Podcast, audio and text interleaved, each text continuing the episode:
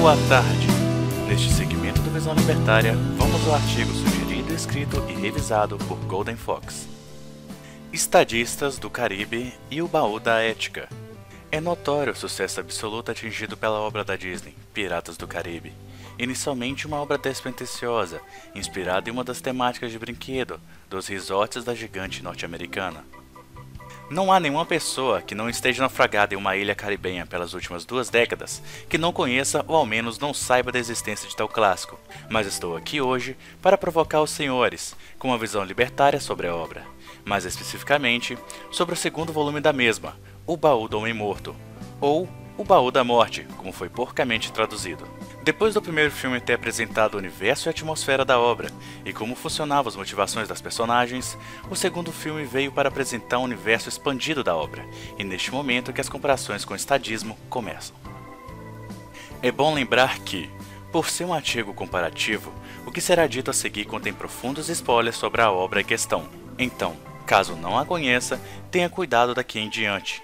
Além do mais, um breve conhecimento sobre o conteúdo da mesma vai lhe proporcionar uma melhor compreensão desta crônica.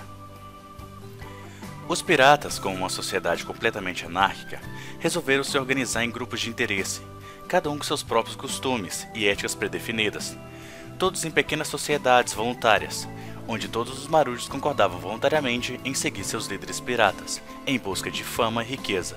A sociedade pirata funcionava perfeitamente através da oferta e demanda, até que um dia os piratas se cansaram de enfrentar os desafios proporcionados pelo livre mercado, representados na obra pela deusa Calypso, personagem de Naomi Harris.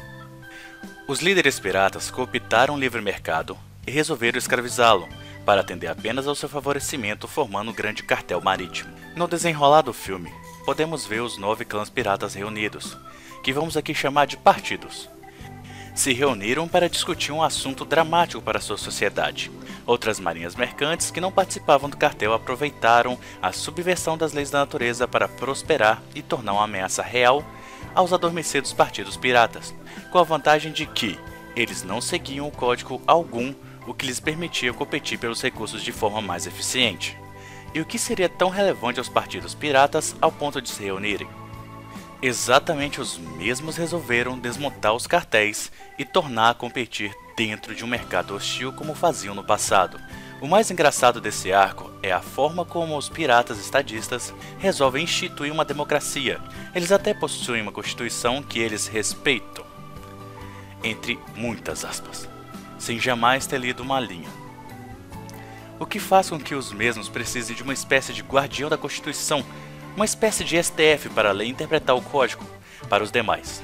Durante as discussões por lobby dos partidos piratas, que querem logicamente tudo para si e nada para os demais, acontece uma das cenas mais icônicas do filme, o que me faz ter uma dúvida sobre o diretor Gorey Verbinski, ser na verdade um libertário infiltrado na Disney.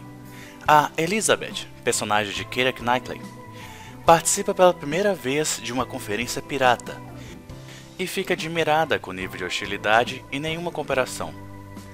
Sendo assim, com nenhuma chance de chegar a lugar algum, ela afirma: Isso é loucura, e é respondida imediatamente pelo personagem de Johnny Depp, o capitão Jack Sparrow. Não, minha cara, isso é política. A Constituição Pirata, interpretada pelo Pirata Guardião do Gótico, que vamos apelidar aqui de Capitão STF, recomendava escolher democraticamente um presidente, no caso, um rei pirata, quando não houver acordo entre os partidos. Sim, uma democracia parlamentarista para escolher um monarca. É uma fantasia, ok? O capitão Jack Sparrow, que já previa que todos os piratas voltariam em si mesmos, porque todo político é assim que pensa, apenas nele mesmo, e nos interesses da fatia da sociedade que o apoia, o que leva a compreender que precisa formar um centrão para manipular todos os outros piratas. Então ele dá o voto dele a outro capitão, que ele previamente manipulou para que fizesse o que o mesmo faria se o próprio liderasse. E, sendo assim, tendo representatividade e respeitos nulos, esse centrão passou a governar todos os piratas, por intermédio de sua colisão de centro, Sendo assim, uma pirata nomeada capitã na noite anterior, aliada a um capitão que nutre de sincero desprezo e descrédito de todos os demais, conseguiu apoio constitucional para decidir a vida de todos os clãs piratas. Pois é, caro ouvinte. democracia é uma piada pronta, até em obra ficcional da Disney. O filme é tão ancap que te faz concluir que não importa o motivo que te fez tornar o monopolista da força. No final, você é um corsário sem coração, punindo com a morte quem não honra seus tributos e que qualquer aspirante que lutar contra o sistema, ao ferir o coração do opressor, ele, imediatamente, assume seu lugar, trancafia toda sua ética em um baú e se torna o opressor que outra hora odiava. Por fim, podemos concluir claramente, vendo a obra, que Piratas instituindo uma democracia em um mundo monárquico é obviamente para ser um alívio cômico. Piratas do Caribe é um filme que dialoga com o absurdo, mas, certamente, o maior absurdo da obra não são as entidades fantásticas e sobrenaturais, e sim a crença de que partidos representantes de setores distintos de uma sociedade se reúnam para votar e produzam qualquer coisa diferente de caos e guerra. E, depois de ouvir essa crônica, quando algum bovino gadoso do seu lado tiver o vislumbre do Matrix e se indagar sobre a democracia e mugir, Hum, isso é loucura. Apenas responda: Não, meu caro, isso é política. Obrigado pela audiência. Se gostou do vídeo, não deixe de curtir e compartilhar. Se inscreva no canal e clique no sininho para ser avisado de novos vídeos. Até a próxima!